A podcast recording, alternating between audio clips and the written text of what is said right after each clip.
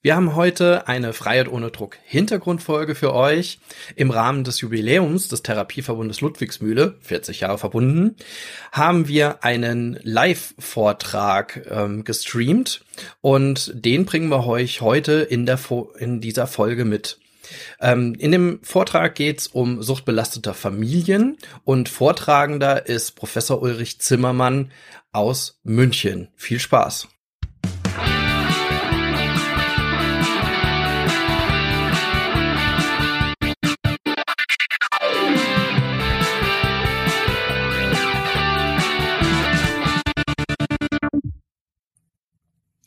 Herzlich willkommen bei Freiheit ohne Druck. Schön, dass ihr wieder eingeschaltet habt.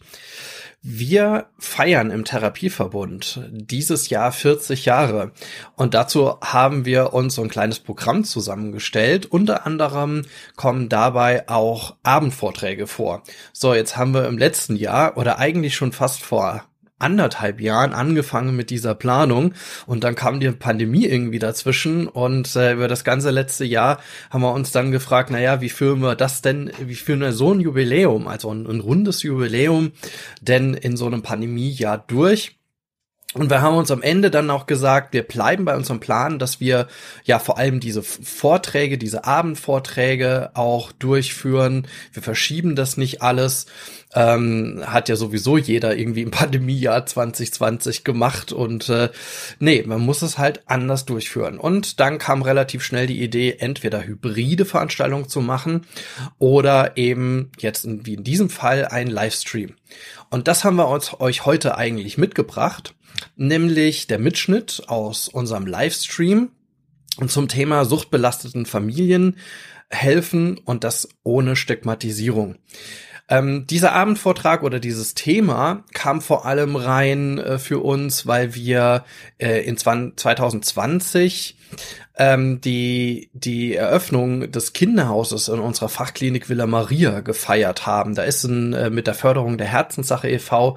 Ähm, ein ganz neues, tolles Gebäude entstanden, ähm, wo wir uns um äh, Kinder aus suchtbelasteten Familien beziehungsweise Kinder, die mit ihren Eltern in eine Suchtreha kommen, halt besonders und heilpädagogisch betreuen. Und eigentlich haben wir dann gesagt, na ja, wenn wir diese Eröffnung 2020 schon nicht machen können, dann machen wir die in 21, ja, und das hätte jetzt auch im April stattfinden sollen.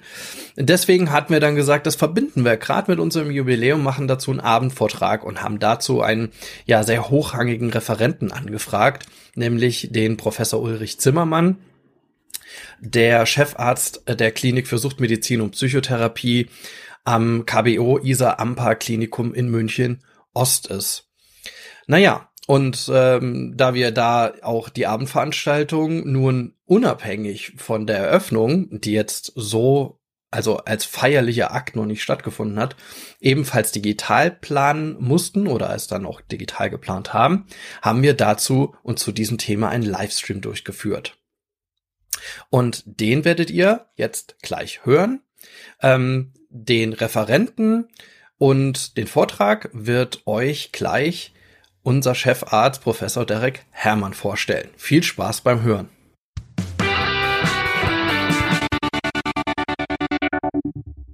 Alles klar, dann ist es mir jetzt eine besondere Ehre, Herrn Professor Dr. Ulrich Zimmermann vorzustellen, der gleich zu einem engagierten Projekt zur Unterstützung von Crystal Meth abhängigen Eltern vortragen wird. Herr Professor Zimmermann hat in Erlangen Medizin studiert, in Erlangen, Ulm und am Max-Planck-Institut für Psychiatrie in München seine Weiterbildung zum Facharzt für Psychiatrie und Psychotherapie absolviert und nach einem dreimonatigen Forschungsaufenthalt in den USA 2004 eine Oberarztstelle an der Klinik für abhängiges Verhalten und Suchtmedizin am Zentralinstitut für seelische Gesundheit in Mannheim angetreten. Dort haben wir uns dann auch kennengelernt und waren zeitweise Kollegen, bisher Professor Dr. Zimmermann Mitte 2007 als leitender Oberarzt in die psychiatrische Klinik der Uniklinik Dresden gewechselt hat. In Dresden hat er das interdisziplinäre Behandlungsprogramm für drogenabhängige Eltern entwickelt und etabliert. Und seit Oktober 2018 ist er nun Chefarzt der Klinik für Suchtmedizin und Psychotherapie am ISA Amper Klinikum München Ost. Vielen Dank, Uli, dass du die Einladung eingenommen hast. Ich bin gespannt auf deinen Vortrag. Bitteschön. Herzlich willkommen und ähm, ich würde Sie ja wirklich gern persönlich kennenlernen. Es hätte mich total interessiert. Sie sind ja eine Einrichtung für äh, Rehabilitationsbehandlung von Müttern mit oder Kindern, was es ja total selten gibt, ähm, sowohl im Reha-Bereich als auch im akutpsychiatrischen Bereich.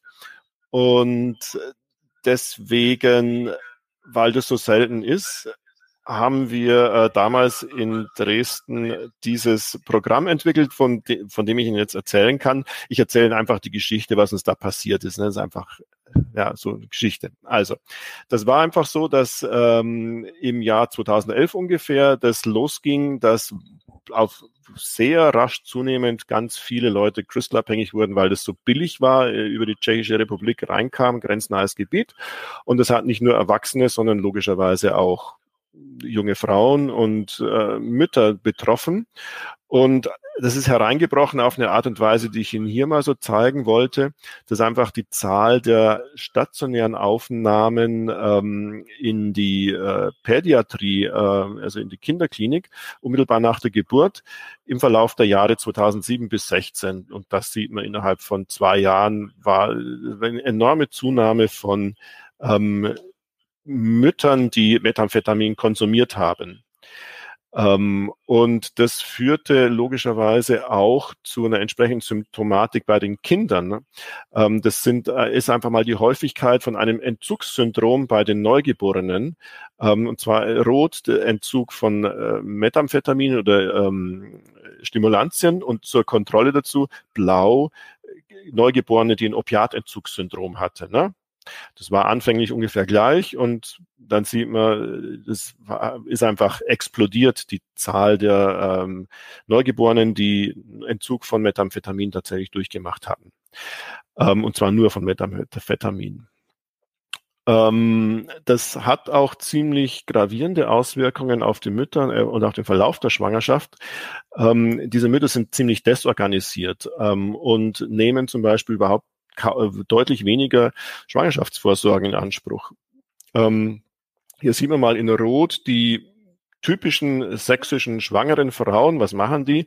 Spätestens bis zur zwölften Schwangerschaftswoche gehen die alle mal zur Schwangerschaftsvorsorge, praktisch alle. Ne? Die es bis zur zwölften Woche nicht schaffen, sind aber dann spätestens in der zwanzigsten Woche da.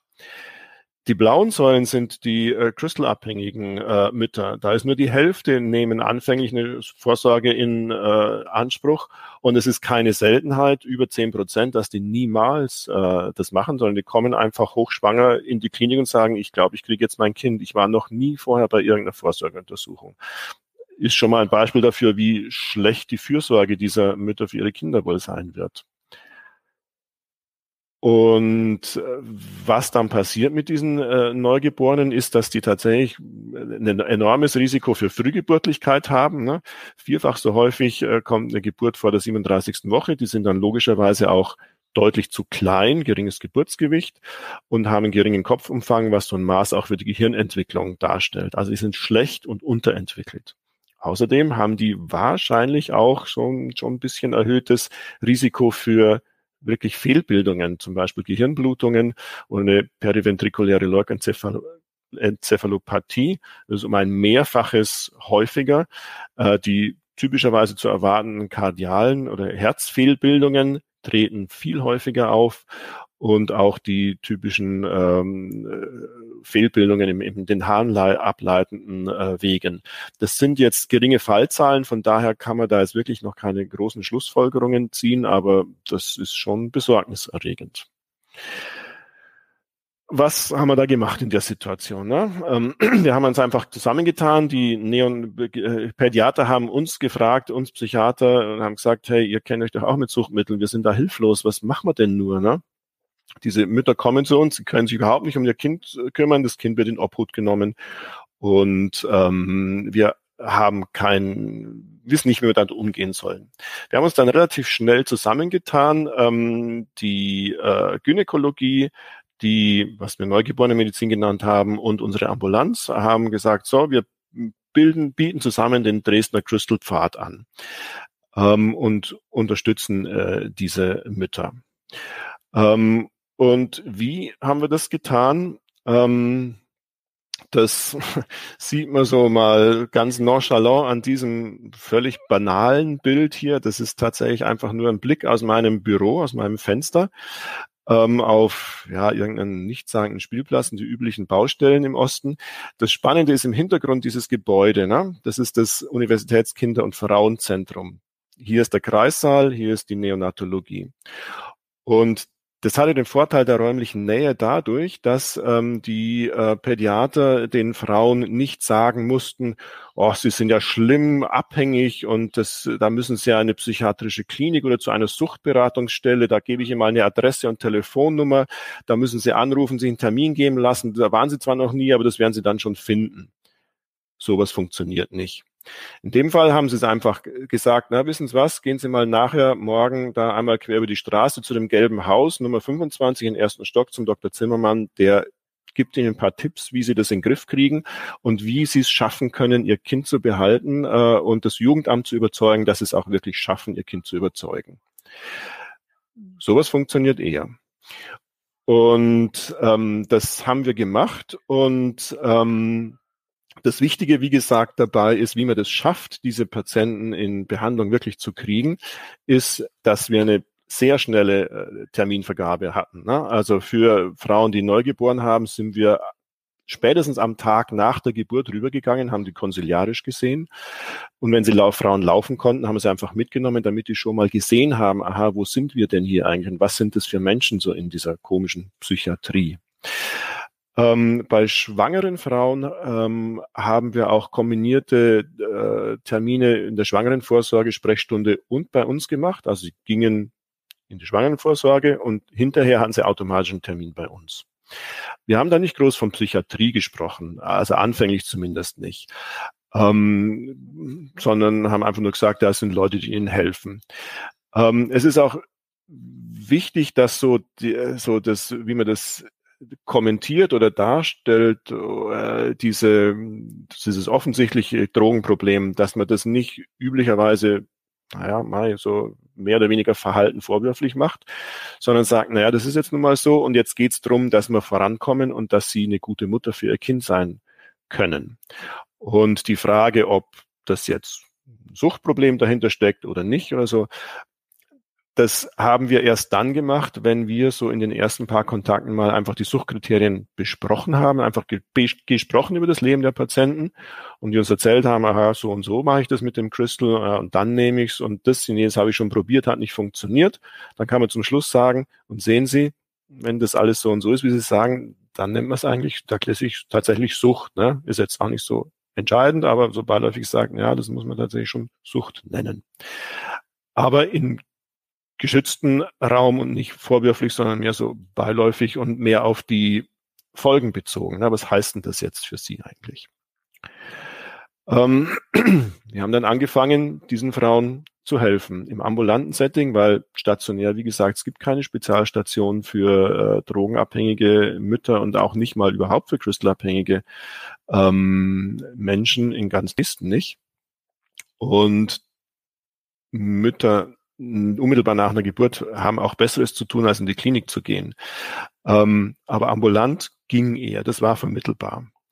Und wir haben das einfach mal ausprobiert, wussten auch nicht vorher, ob es funktioniert, aber haben eine sehr hochfrequente ambulante Behandlung angeboten, wenn es sein musste, mehrmals wöchentlich. Das war ganz abhängig von den ähm, Begleitumständen. Viele dieser Kinder lagen auf äh, anfänglich auf der Intensivstation, weil sie früh geboren waren oder waren so zehn Tage ungefähr in äh, regulärer, aber pädiatrischer stationärer Behandlung. Da waren die Mütter sowieso jeden Tag da und dann konnten sie auch jeden Tag bei uns einen Therapietermin kriegen. Ähm, die anfängliche Diagnostik ist mm, ja bei diesen Müttern eigentlich relativ einfach gewesen, weil das, das war schon ziemlich heftig ausgeprägt. Da hatte man keine Schwierigkeiten festzustellen und sicher zu sichern, dass die wirklich abhängig waren von Methamphetamin, die meisten zumindest. Wir haben gemeinsam einfach daran gearbeitet, Ziele zu entwickeln mit, mit dem Patienten. Was wollen sie denn? Und natürlich sagen alle Mütter, hey, ich will eine super Mutti sein oder Mutter sein für meine Kinder. Ich will da sein äh, und, und will meinem Kind einen guten Start ins Leben äh, bereiten und einfach gut für sie sorgen. Alles andere hat sich zwanglos daraus entwickelt. Ne? Also das das nur mit Abstinenz von äh, so einem schlimmen äh, Suchtmittel wie Methamphetamin geht, war in der Situation ziemlich leicht und schnell zu vermitteln. Ähm, und hat auch allermeistens geklappt. Und in den Fällen, wo es nicht geklappt hat, war auch vermittelbar, dass da mal eine kurzzeitige stationäre Entgiftung notwendig war. Was ganz wichtig war in diesem ambulanten Setting, ist, dass wir nicht nur die Patientin selbst äh, betrachtet haben, sondern das ganze soziale Umfeld, Hilfspersonen, dass wir die eingebunden haben in die Behandlung, die den Aufgaben zugewiesen haben, zum Beispiel dran denken, nicht vergessen, Transport, ähm, aufs Kind aufpassen, während die äh, Patientin bei uns ist und in Therapiegruppen ist. Und das musste man auch schriftlich vereinbaren ähm, mit entsprechenden Schweigepflichtsentbindungen.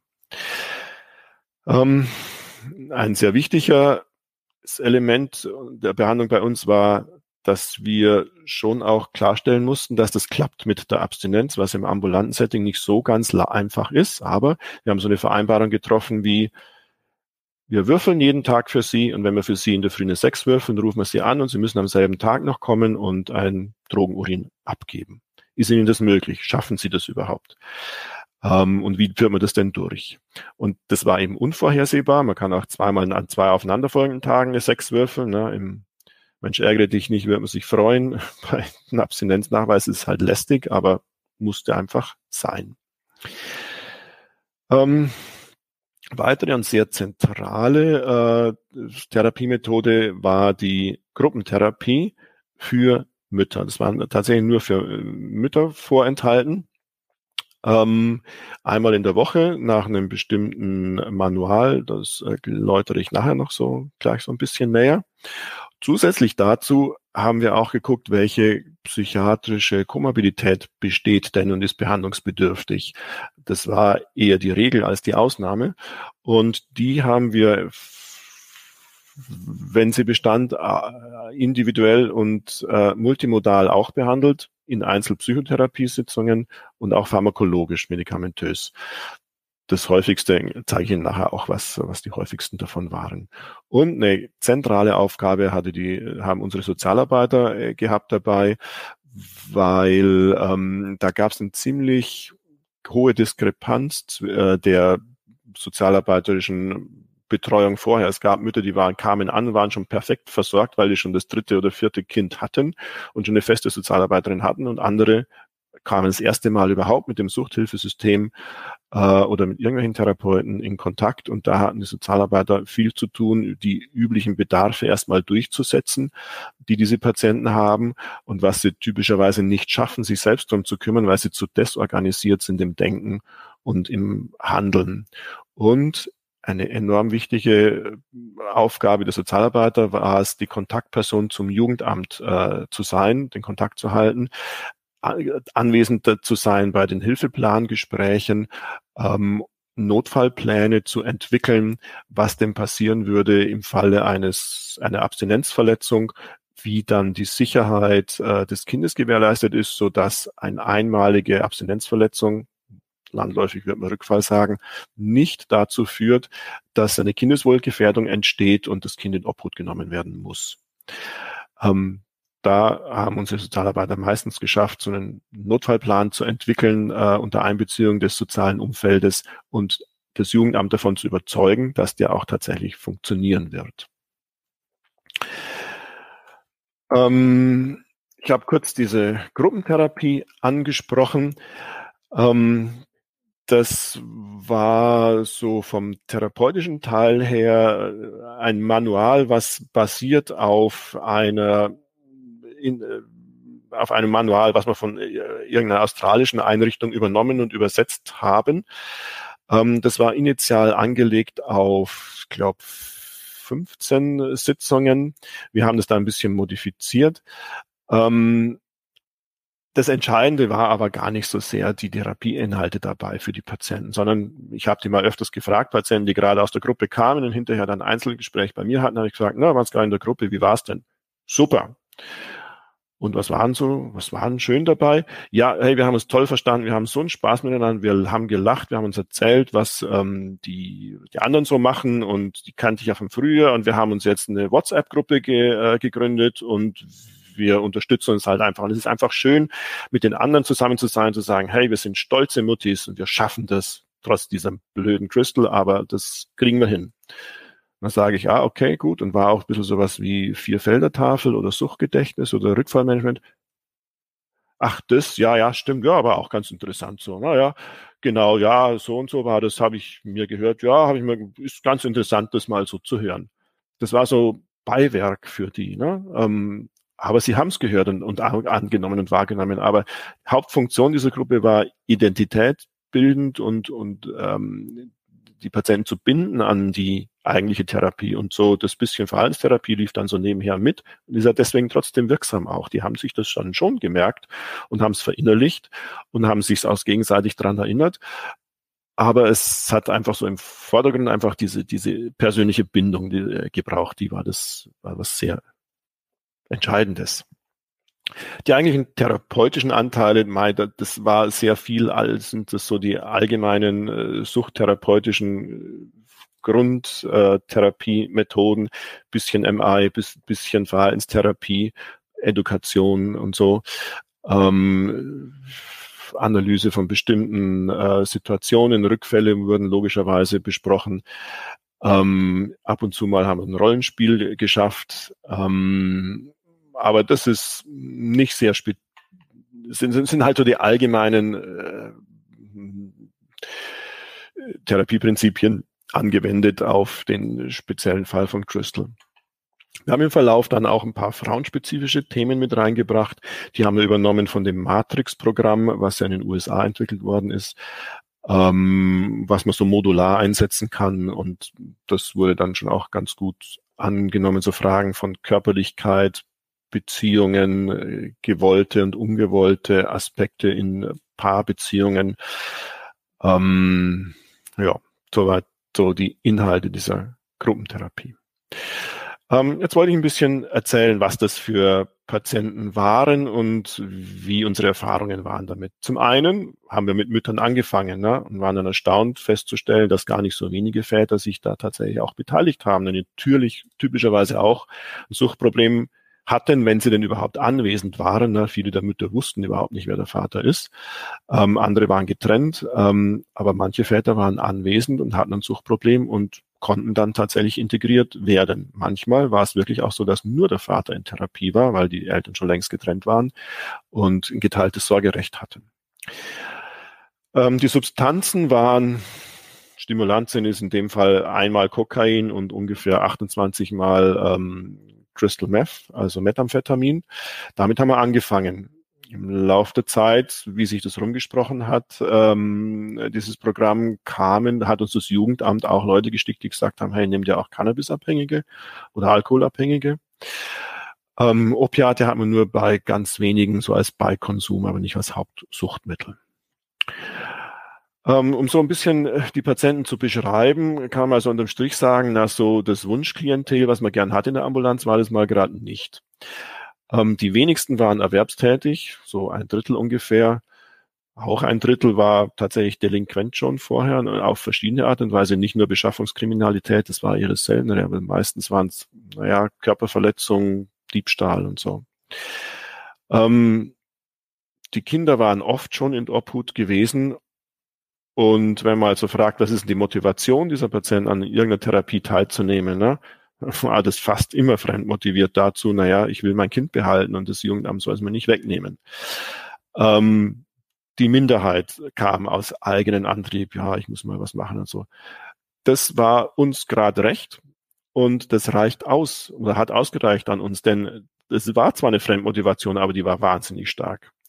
Und ähm, das war anfänglich so, aber im Laufe der Zeit haben wir schon beim überwiegenden Anteil der Patienten es geschafft, diese Fremdmotivation in eine Eigenmotivation umzuwandeln. Das heißt, als Startpunkt reicht das, die Fremdmotivation.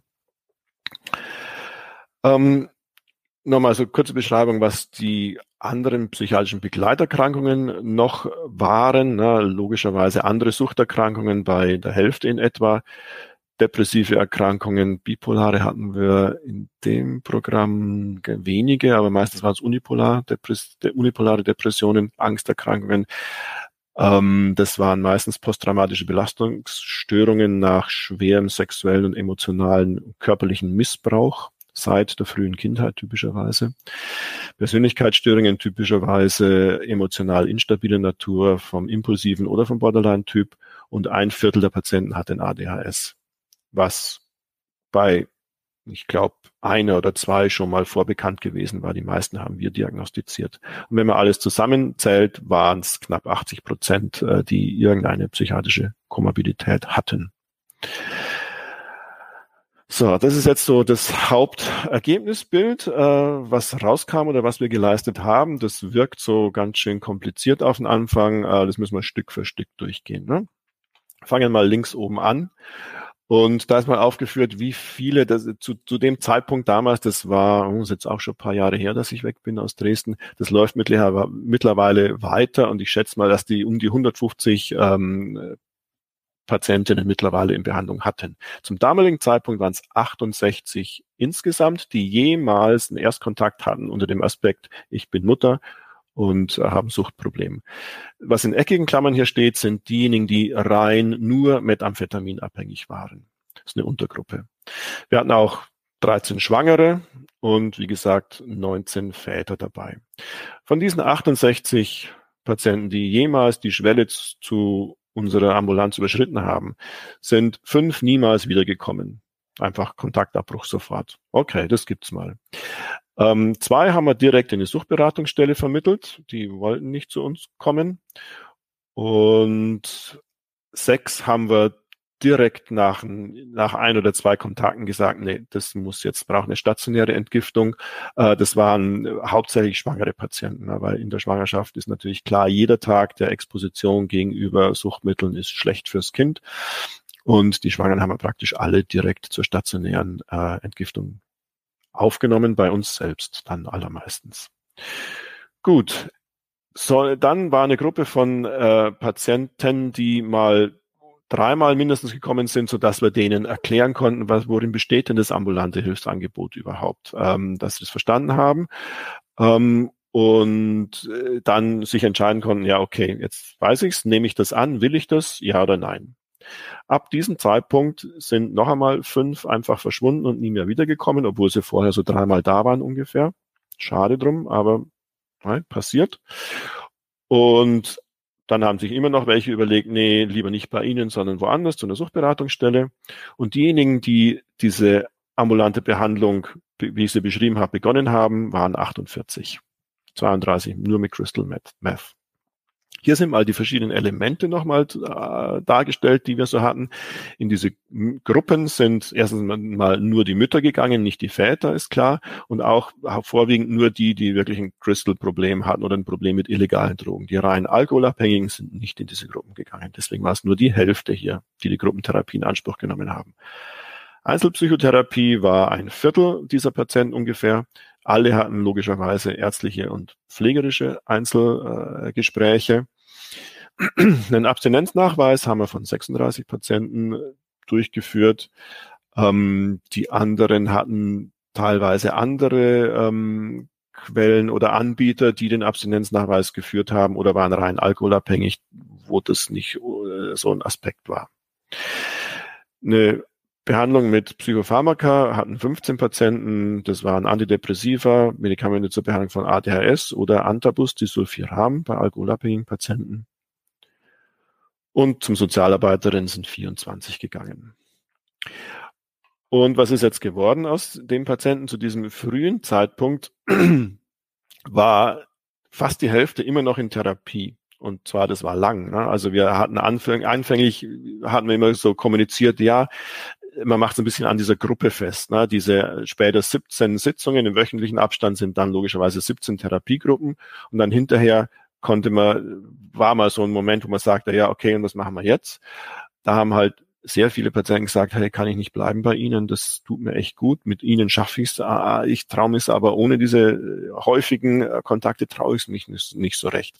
Dann haben wir natürlich äh, eine Einzelkontakte oder Einzelpsychotherapie weiter langfristig angeboten. Wir hatten Patienten auch, die da, Patientinnen, die da zwei Jahre lang waren. Ähm, die würde ich sagen, das würde ich als Erfolg zählen. Ähm, es hatten auch eine einige Patienten das erfolgreich abgeschlossen und von denjenigen sind, haben, konnten wir tatsächlich auch eine gewisse Zahl zur Suchtberatungsstellen vermitteln. Bei allen hat das nicht geklappt, weil viele haben gesagt, naja, jetzt war ich jetzt über ein Jahr lang bei Ihnen, jetzt muss auch mal gut sein. Ähm, anderen, wie gesagt, kommen überzeugend davon. Zehn Patienten immerhin haben auch während dieses Programms abgebrochen und den Kontakt zum Suchthilfesystem abgebrochen. Das ist ein, wenn man es mal auf alle, die angefangen haben, bezieht, sind zehn so ungefähr wie sowas wie ein Fünftel. Ne? Und das würde ich mal sagen, kann man schon als einen überraschenden Therapieerfolg ansehen, denn bei diesem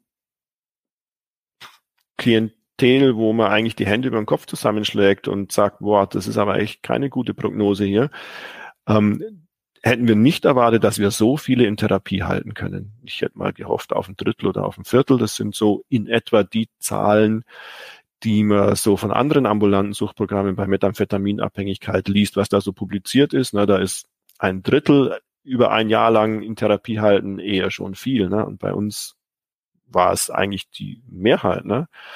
vier Fünftel. Hat uns sehr überrascht.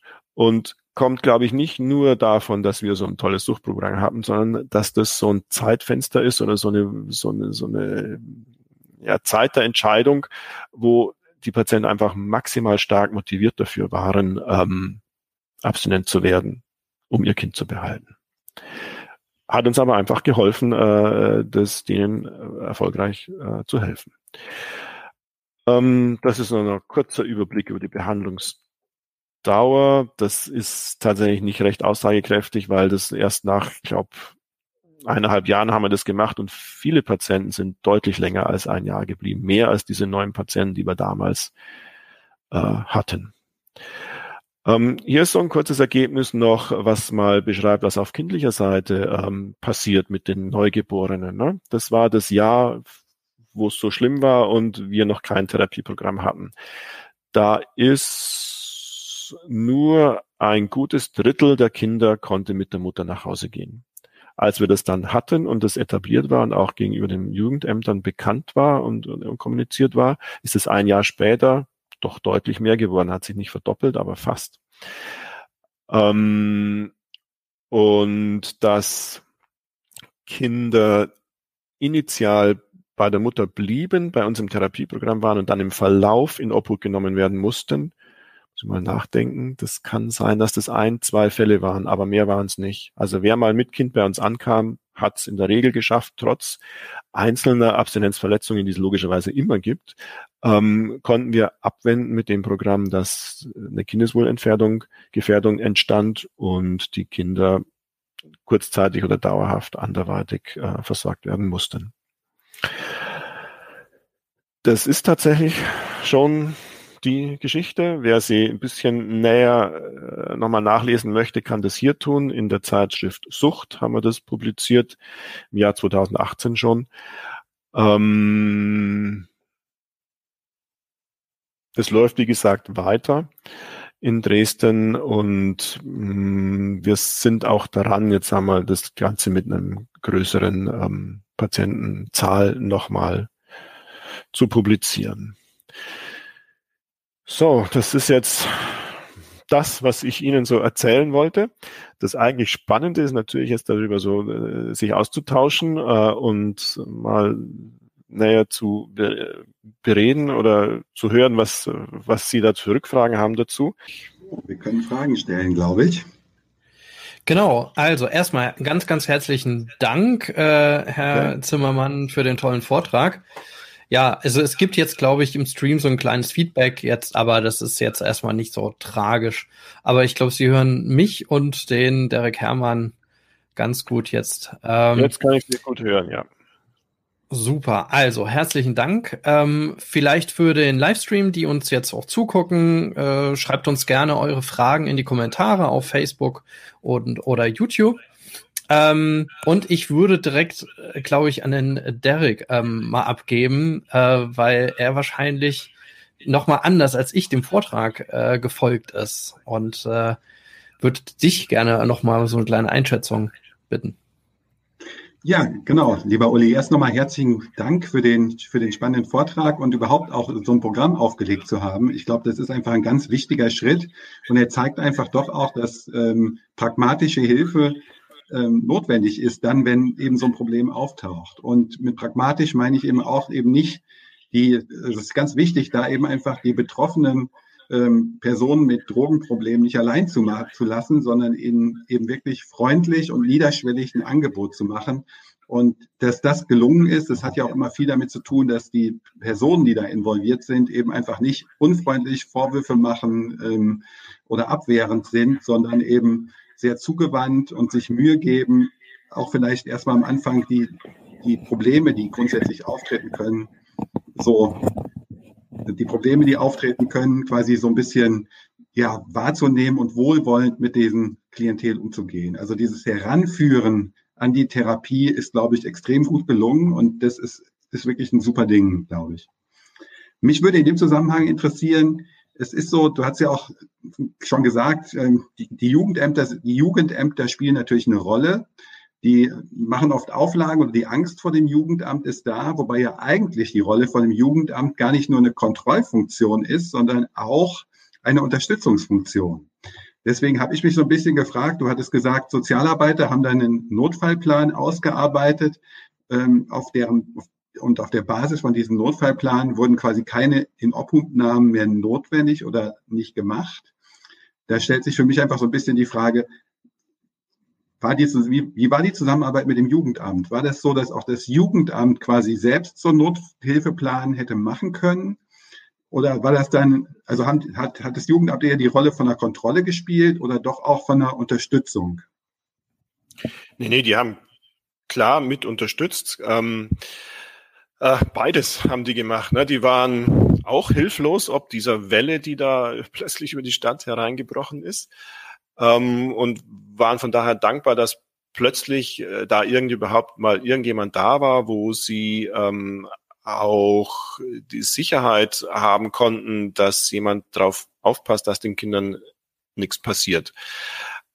Ähm, die haben sich äh, auf den Standpunkt gestellt, ähm, uns interessiert eigentlich im Wesentlichen nur eine Kindeswohlgefährdung. Die wollen wir mitgeteilt kriegen.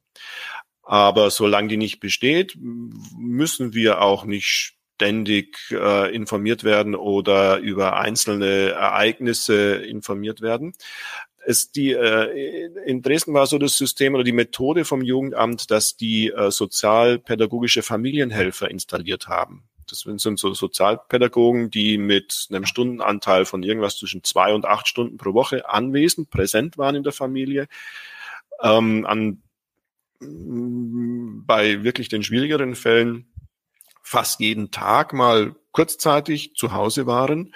Und mit denen haben wir natürlich auch sehr gut zusammengearbeitet, waren gegenseitig alle von der Schweigepflicht entbunden und hatten die Vereinbarung, wenn die einen Hinweis auf Konsum haben, sagen sie uns das sofort. Äh, und dann bestellen wir die äh, Mütter zum Testen ein und bereden, was denn da los ist. Ähm, das mit dem Hilfeplan hat mh, halt dadurch gut funktioniert, dass, dass da jemand moderiert hat zwischen Jugendamt, äh, Angehörigen äh, äh und den Eltern. Das war dann typischerweise, also haben natürlich die Mütter oder die Betroffenen Vorschläge gemacht. Ja, was können, wie, wie könnte ich es denn lösen, wenn, wenn mir ein Rückfall passiert? Wo kann das Kind denn hin? Ne? Und das war sehr verschieden. Es gab welche, wo Verwandte da waren, die gesagt haben, ja, ich kann zu jeder Tages- und Nachtzeit innerhalb von zwei Stunden da sein, das Kind für ein paar Tage nehmen.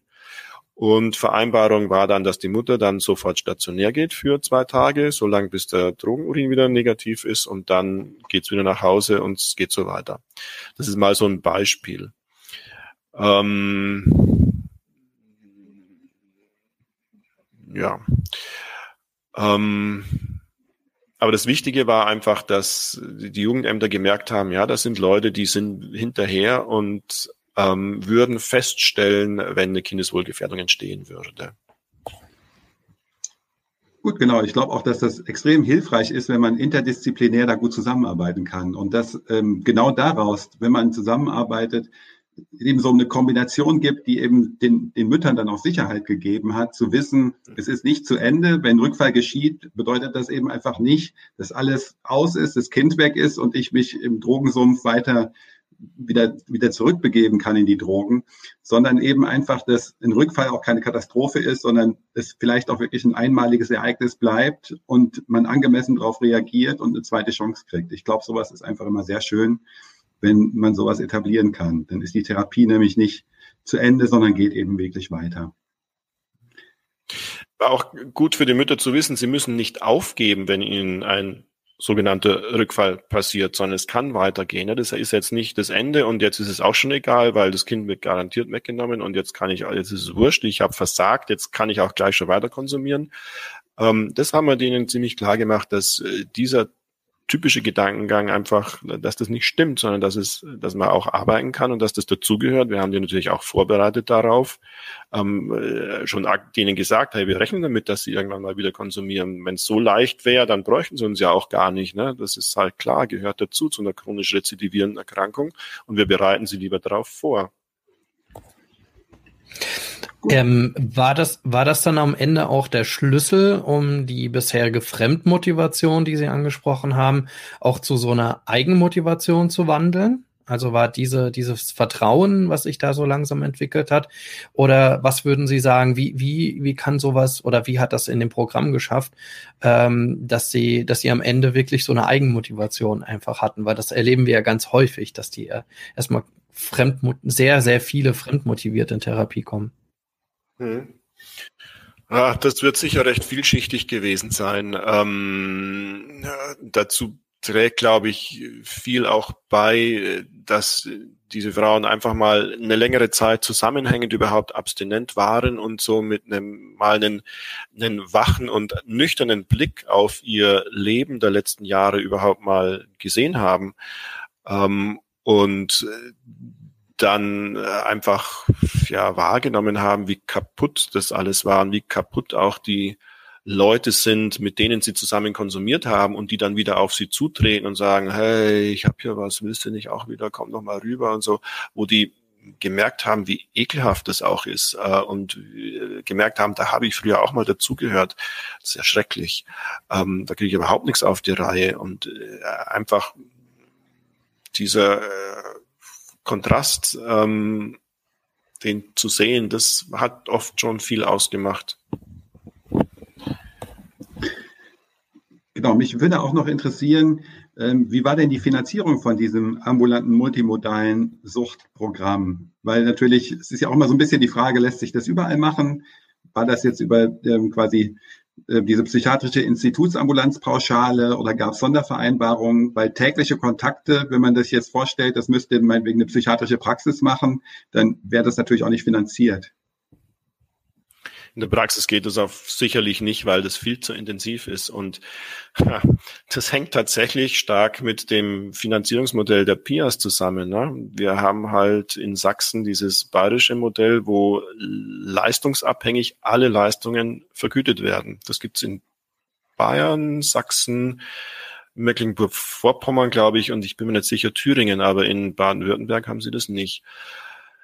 Von daher weiß ich es nicht. Das müsste man tatsächlich vorher ausrechnen, wie gut sich das, wie gut das möglich wäre in Baden-Württemberg. Aber das sind mal wirklich die Vorteile dieses Vergütungssystems äh, im bayerischen Modell in der PIA. Das war, hat sich komplett selbst äh, finanziert und getragen und zwar einfach. Ne?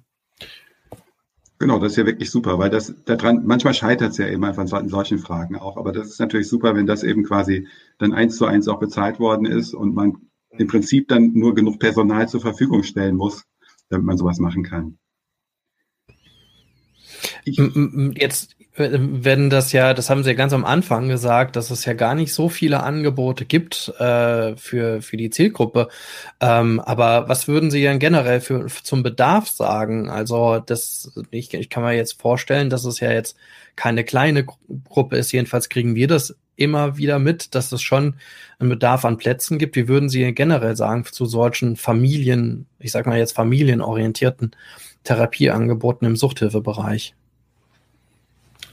Ah, bin mir nicht sicher, ob ich die Frage richtig verstanden habe, worauf Sie hinaus wollen. Ah, okay. Ja. Bin mir nicht sicher, ob ich jetzt richtig verstanden habe, worum es Ihnen geht. Ähm, Sie fragen nach Bedarf, wie hoch der ist. Ähm, boah, der ist sicher höher als die Angebotsseite. Ne? Ähm, ich vermute jetzt mal, oh, da leider konnte ich sie nicht kennenlernen, aber ich vermute, dass sie viele überregionale Patienten, über, Patienten überregional zugewiesen kriegen. Wir haben damals von Sachsen aus Patienten im Bayerischen Wald vermittelt nach Schlereuth, weil es da eine der ganz, ganz wenigen Mutter-Kind-Reha-Einrichtungen gibt. Ähm ja, aber vielleicht wiederholen Sie die Frage nochmal oder ich bin mir nicht ganz sicher, äh, ob ich sie richtig verstanden habe. Ich, ich meinte nicht nur den Bedarf äh, generell an, an jetzt solchen therapeutischen Angeboten, sondern zu familienorientierten Angeboten in der Suchthilfe, die ja doch gar nicht so häufig sind, dass man die gesamte Familie in den Blick nimmt. Das ist ja ein Angebot, also auch ihr Angebot, dass das ja auch einen Schwerpunkt gesetzt hat. Ähm ja, also klar, da gibt's wenig Angebote. Die meisten Angebote funktionieren halt so, hier ist der Problemmensch und äh, dem kann ich was Gutes tun, aber auch mit dem beschäftige ich mich und mit dem restlichen Umfeld nicht. Ne? Aber das Suchterkrankungen betreffen das kom komplette soziale System, ne? Familien, äh, andere soziale Konstrukte gleichermaßen. Ähm, da gibt's Kinder, Minderjährige, äh, also Kinder, die, ähm, sagen wir mal, größer sind, ähm, keine Ahnung, Kleinkinder, Schulkinder, Jugendliche, die ja auch äh, sowieso schon eine genetische Vorbelastung oder Gefährdung mitbringen, aber die in einem, in einem Zeitfenster sind, wo was noch gestaltbar wäre, ne? wo man schon noch therapeutisch oder irgendwie gut einwirken könnte, das sowieso schon bestehende Suchtrisiko irgendwie zu mindern, indem man ihnen das so ein bisschen validiert, was sie so für Erlebnisse machen mit ihren suchtkranken Eltern oder ihnen einfach mal auch einen, einen sicher, sicheren Rückzugspunkt äh, bietet, Verlässlichkeit im Leben, ihnen das vorlebt. Ähm, ja, es lässt sich halt schwierig äh, finanzieren, äh, einfach, ne, weil das, äh, die ganzen, alle Systeme sind darauf ausgelegt, also in der Medizin zumindest, dass halt nur die Krankenpatienten behandelt werden können und man kann nichts für die Angehörigen tun. Notwendig wäre es sicherlich. Genau, genau mit diesem Problem kämpfen wir ja letztendlich auch in der Villa Maria. Das, die Villa Maria ist ja unsere Einrichtung, in der eben drogenabhängige Eltern zusammen mit ihren Kindern behandelt werden. Und natürlich bekommen wir von der Rentenversicherung meistens die Finanzierung für die Eltern, die ja drogenabhängig sind und deswegen eine ganz übliche Entwöhnungsbehandlung machen von drei bis sechs Monaten Dauer stationär. Aber das Problem ist natürlich, dass die Kinder nicht über die deutsche Rentenversicherung finanziert werden, sondern irgendwo anders die Finanzierung herkommen. Und die Kinder sind ja oft auch nicht komplett gesund, sondern die sind auch nicht richtig krank, aber sie sind, haben natürlich die ersten Anzeichen von irgendwelchen Störungen. Gerade das Durchschnittsalter in der Villa Maria bei uns ist drei Jahre. Gerade wenn man sich vorstellt, in diesem jungen Alter ist es oft schwierig, ähm, genau zu diagnostizieren, ob da irgendwas Kinderpsychiatrisches schon vorliegt. Zumindest haben wir das Problem, dass die, durch die Finanzierung von den Kindern dann auch irgendwo herkommen muss.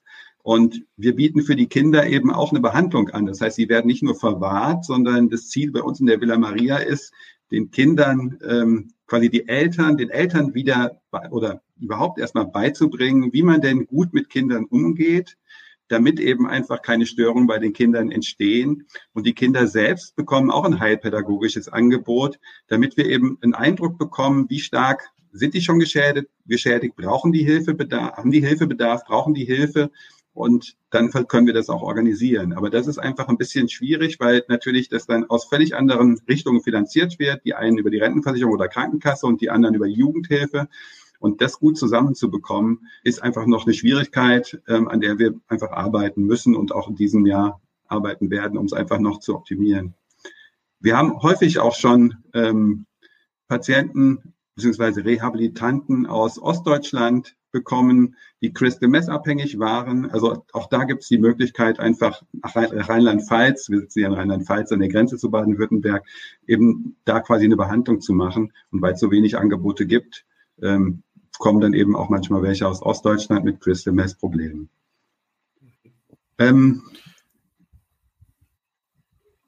ja, ähm, gerne ein Na, Kommentar. Ich finde es mal ich finde es mal toll, dass ihr das überhaupt probiert ne, ähm, und dran denkt und äh, das einfach wahrnehmt, dass das äh, so auch so ein, eine Gelegenheit ist, ähm, den Kindern zu helfen, was Gutes zu tun, die die so schnell nicht wieder kriegen werden. Ne? Weil wenn die nach Hause gehen, wer kümmert sich denn da äh, drum oder wer geht denn da vor Ort hin oder wer hat denn die Expertise, äh, auch was zu machen für die Kinder. Und je früher das stattfindet im Leben der Kinder, desto wichtiger und, und, und hilfreicher ist es dafür. Und ja, das ist einfach ein großes Problem, dass da die Finanzierung vollkommen in der Luft hängt dabei. Ja. Mhm. Ähm, man muss ja, man muss, man muss ja sagen, dass äh, ja, dass ja zu dieser Geschichte des Therapieverbunds dazugehört, dieses Modellprojekt da, ähm, also es läuft immer noch als Modellprojekt seit 1992, ne? Das sagt ja irgendwie schon alles, dass damals mehr oder weniger halt äh, viele ja, äh, Akteure, also auch, auch Menschen einfach auf verschiedenen Seiten zusammengesessen haben und versucht haben, das auch auf die Beine zu stellen und auch eine Finanzierungslösung dafür zu bieten. Also ähm, wie äh, Derek gesagt hat, von der Rentenversicherung selber kommt dann äh, ja diese typische Haushaltshilfe, ähm, die es halt auch gibt, ähm, glaube ich, auch umgekehrt, wenn Kinder in Reha sind, dass die Eltern quasi so einen Haushaltshilfebeitrag kriegen, wenn die mal mit sind. Ne? Also auf der Seite gibt's ja auch das Problem. Ähm, ähm, und ja, aber damit kann man ja kein direktes Behandlungsangebot ähm, abstecken. Und dann wurde in äh, den 90ern die Jugendhilfe damit dazugenommen. Aber seitdem gibt es das. Ne? Seitdem wurde dieses Modell ähm, auch nicht mehr verändert. Und äh, wie der Derek gesagt hat, in den letzten Jahren ist ja immer klarer geworden auch. Also ist ja immer der Behandlungsbedarf von Kindern aus suchtbelasteten Familien ja immer deutlicher geworden. Äh, aber auch wie Sie, Herr Zimmern, ja auch schon gesagt haben, ist das Problem irgendwie, dass man diesen Behandlungsbedarf gar nicht so richtig fassen kann oder will und oder er sich auch nicht im Gesundheitssystem so richtig abbilden lässt. Und damit kämpfen wir einfach auch. Genau, und im Prinzip geht es, glaube ich, auch wirklich darum, ähm, man kennt es ja schon, dass es quasi immer wieder Familien gibt, ähm, in denen die Eltern suchtkrank waren, sich deswegen nicht gut um die Kinder kümmern können, deswegen die Kinder irgendwann, wenn sie erwachsen werden, eben auch Suchtprobleme bekommen und dadurch so ein Generationenkreislauf entsteht. Und genau den möchten wir gerne eben einfach verhindern, indem wir irgendwo da mal einschreiten und letztendlich wie gesagt, Eltern anleiten, wie sie sich gut um ihre Kinder kümmern können, damit eben einfach das nicht diesen endlosen Kreislauf ähm, loslöst. Und das ist, glaube ich, einfach was, was sehr, sehr wichtig ist. Es ist auch, glaube ich, völlig klar, dass diese Kinder einfach Hochrisikokinder sind, nicht nur für Suchterkrankungen, sondern auch für alle möglichen psychiatrischen Erkrankungen, die ja eben einfach, wenn quasi die Eltern nicht, nicht in der Lage sind, warum auch immer, aus welchem Krankheitsgrund auch immer, ist es klar, dass wenn eben ähm, die Bedürfnisse von Kindern nicht wahrgenommen werden oder nicht vernünftig darauf reagiert werden kann, dass das längerfristig einfach das, das Leben beeinträchtigt und zu einem gewissen Leiden auch führt im weiteren Leben. Und deshalb, glaube ich, ist diese Arbeit einfach so wichtig. Absolut, ja. Wie sieht's denn aus, Uli? Hast du auch in München schon mal drüber nachgedacht, ähm, da was aufzubauen. Ich weiß, es ist immer nicht leicht. Ähm, ja, als ich kam, ähm, habe ich ja mh, hm, eine Station vorgefunden, wo vier ähm, Zimmer für ähm, Eltern mit ihren äh, Kindern waren, wo wir äh, hauptsächlich Opiatentgiftungen gemacht haben. Ähm, da sollte man denken, wow, wie schön, wie toll und so. In der Praxis sind die überwiegend leer gestanden und waren ja im Schnitt vielleicht zwei dieser vier ähm, Behandlungsplätze wurden wahrgenommen und die auch meistens überregional, was ich überhaupt nicht verstanden habe, wie sowas denn kommen kann. Ähm, der eine Grund, den ich mal so dann in Gesprächen mit ähm, Jugendamtvertretern der Stadt München gehört habe, war, dass die Jugendämter das nicht gern genutzt haben, weil sie es nicht für nachhaltig fanden, weil das nur eine rein stationäre Entgiftung war und überhaupt nicht klar war, was denn dann hinterher passiert. Und dann äh, haben die Jugendämter sich gedacht, naja, ob ich die jetzt vorher oder hinterher in Obhut nehme, diese Kinder, das ist auch schon egal, dann machen wir es mal gleich. Aber die fanden das nicht als äh, nachhaltig genug vom Angebot her. Und dann war es noch so, dass ähm, das also deutlich überregional genutzt worden ist, teilweise von Eltern, die 100 Kilometer oder noch weiter her waren, ähm, wo natürlich eine Zusammenarbeit mit dem Jugendamt überhaupt nicht möglich war und oftmals auch von den äh, Müttern nicht gewünscht oder verhindert worden ist. Und das ist ein Aspekt, den finde ich nicht hilfreich oder nicht richtig, ähm, weil man sich da einlässt auf diese Argumentation des Jugendamtes, ja der Feind. Den muss man raushalten, mit dem wollen wir nichts zu tun haben. Und da machen wir uns als Klinik ein bisschen zum Komplizen der Eltern oder gehen auf dieses Denken mit ein.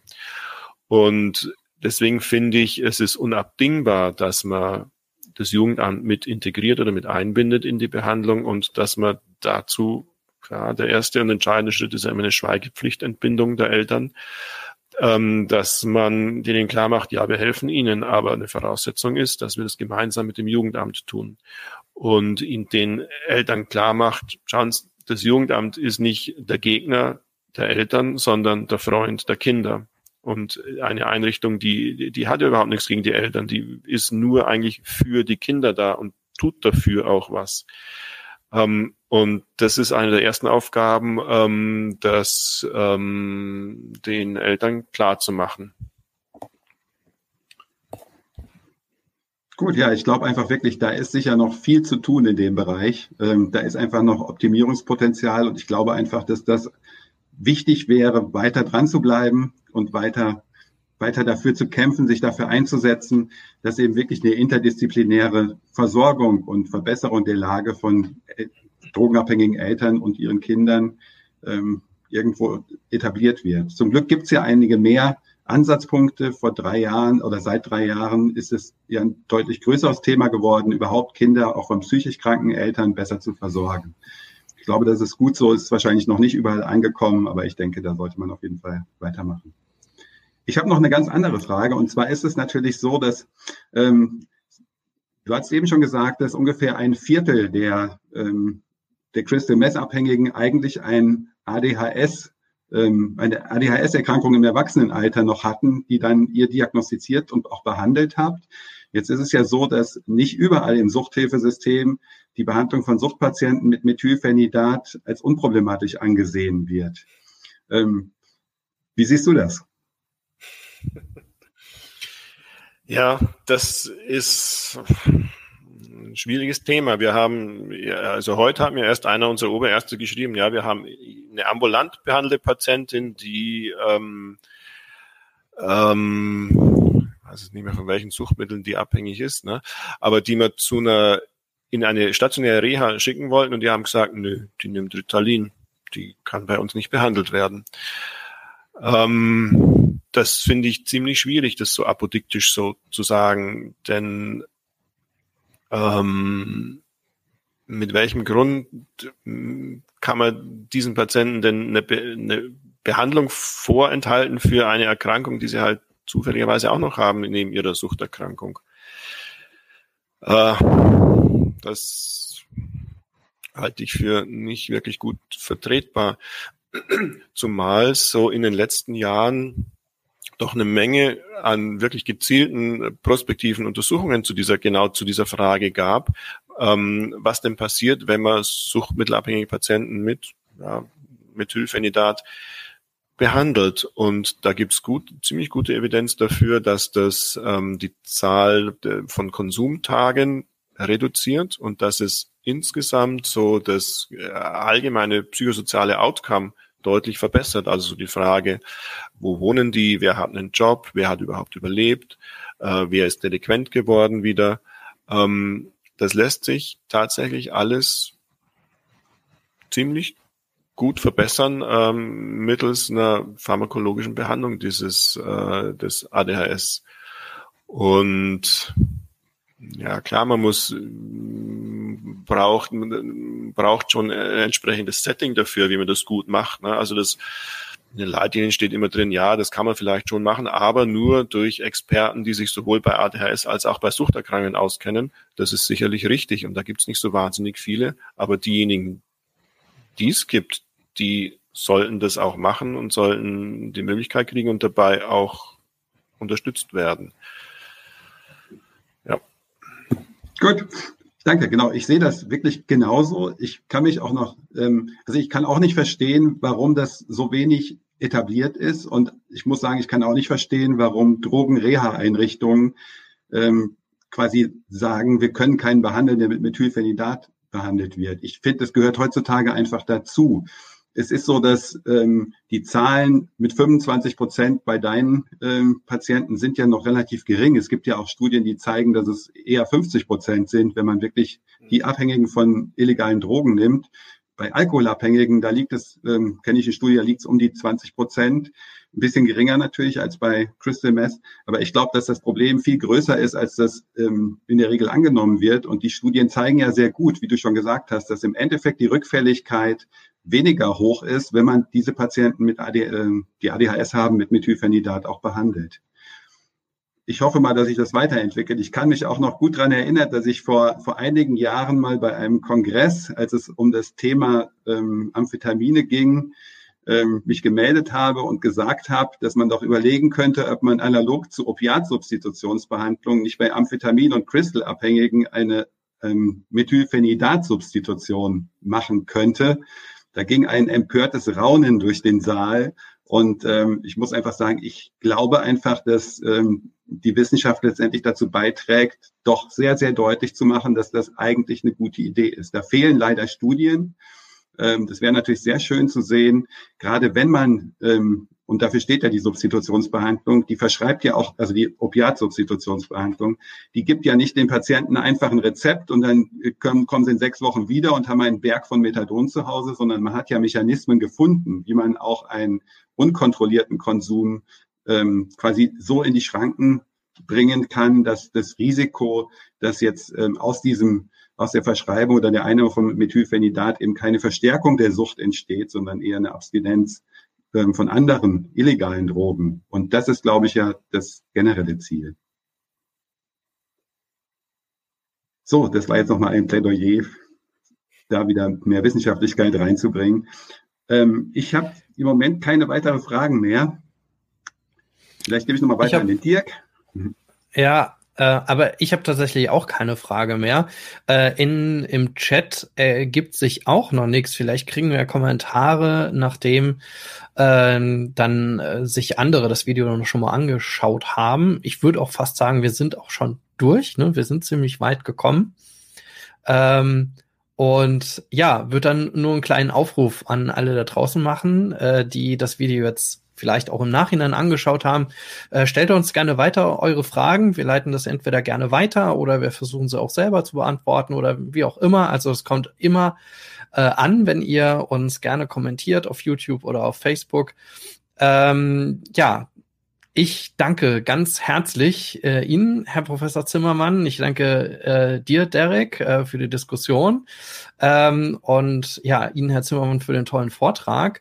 Äh, und ich danke ganz doll im Hintergrund dem Marc Hasselbach, der mit der Technik heute gestruggelt hat und uns ganz doll unterstützt hat. Ich danke Ihnen da draußen fürs Zusehen, fürs Zuhören, falls ähm, ihr das jetzt gerade im Podcast gehört habt. Und ja, ähm, finde einfach, es war eine schöne Veranstaltung. Dankeschön.